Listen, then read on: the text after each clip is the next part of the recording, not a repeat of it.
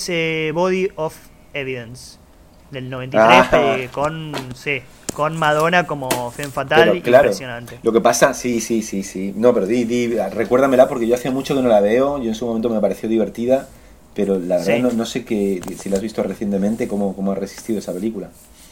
No, no, eh, impresionante. Es una película que toma mucho eh, de, de Body Hit y a la vez es una película de juicios. ujú, O sea, es una película sobre una, sobre una chica que se acuesta con un eh, anciano adinerado con problemas en el corazón, aparece muerto y bueno, toda la película es un poco el abogado, que es William Dafoe, eh, no resistiéndose a las, a las virtudes de Madonna, por así decirlo, que también es como me- es, es un caso muy similar al de al de Shannon Stone, ¿no? Sí. Lo que pasa es que Madonna, si se quiere, es más multidisciplinaria, por así decirlo, y ya y tenía como una carga eh, artística y, y- y- y física quizás un poco más que, que, que- que atraía más sorpresa, ¿no? Eh, que seguramente todo el mundo la quería ver porque juega mucho alrededor de esa cuestión de Madonna como, como una como una femme fatal absoluta, ¿no? Mm. Y a la vez es una película de juicios muy bien llevada, que, al- que alterna entre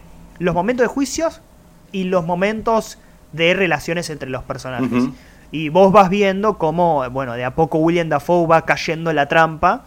Eh, y bueno, eh, el final es como medio inevitable e inesperado, ¿no? Eso me parece como impresionante la película. Sí, estaba Joe Mantegna ahí. eh, es curioso, es, Sí. es del mismo año o un poquitito después que eh, Bajos Instintos.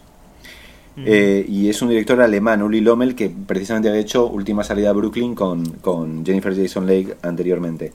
Pero Uli Edel. Eh, Uli Lommel el es tema del de- momento, el tema del Boogeyman. momento, me acuerdo que digo, esa película salió, yo la vi en vídeo, no, no llegué a verla al cine. La vi en vídeo.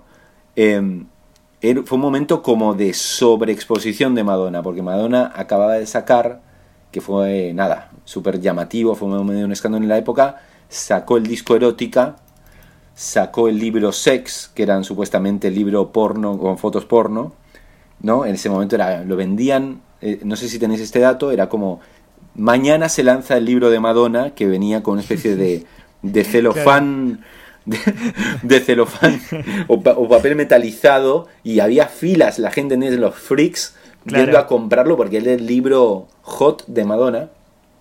Y poquito después era como que eh, salió Body of Evidence. Y hubo como más bien lo que hoy se diría como un backlash en el que hubo como muchos ataques y, y su carrera se resintió un tiempo después de esa época como de sobre- sobreexposición, como de sexualización extrema, cosa que lo gracioso es que lo que hizo Madonna en ese momento luego se tomó como, como eh, em- eh, empowering para, para muchas artistas femeninas Claro. 20 años más tarde, ¿entiendes? O sea, eh, ¿sabes? Mostrar y, y- y- y- y, ¿no? y, y sexualizarse eh, se lee de otra manera como tiempo después.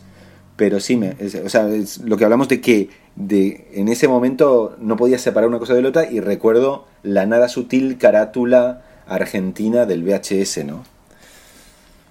Que la, Que la- se la llamaba El cuerpo del delito, ¿no? Sí, pero, sí, pero que no era el cartel original, sino que era un frame ahí como bastante... Revelador. Sí, era como, tío, yo estaba, igual, Sí. igual la voy a ver, pero es como te estás pasando. No, sí, sí. Bueno, y también es, obviamente está Joe Mantegna, de, Sí. quizás uno de los actores más, no sé si subvalorado de los últimos tiempos, pero más importante de los 90 sin Sí. tener tantos roles importantes, salvo las películas de Mamet. De Mamet, sí, De hecho, yo estaba por poner eh, Things Change, no sé si la viste. De sí, sí, no, Things Change. El otro, es de día, finales de los 80. el otro día hablamos con Adrián de Things Change. Para mí es más, no sé, como una especie de comedia amarga Things Change.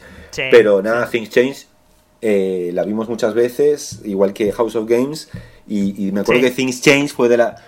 Estábamos acordándonos con, con mi hermano de que la conseguimos en un videoclub que nos la vendieran y se la regalamos a nuestro padre porque él era fanático de Mamet. ¿no? Él es fanático de Mamet.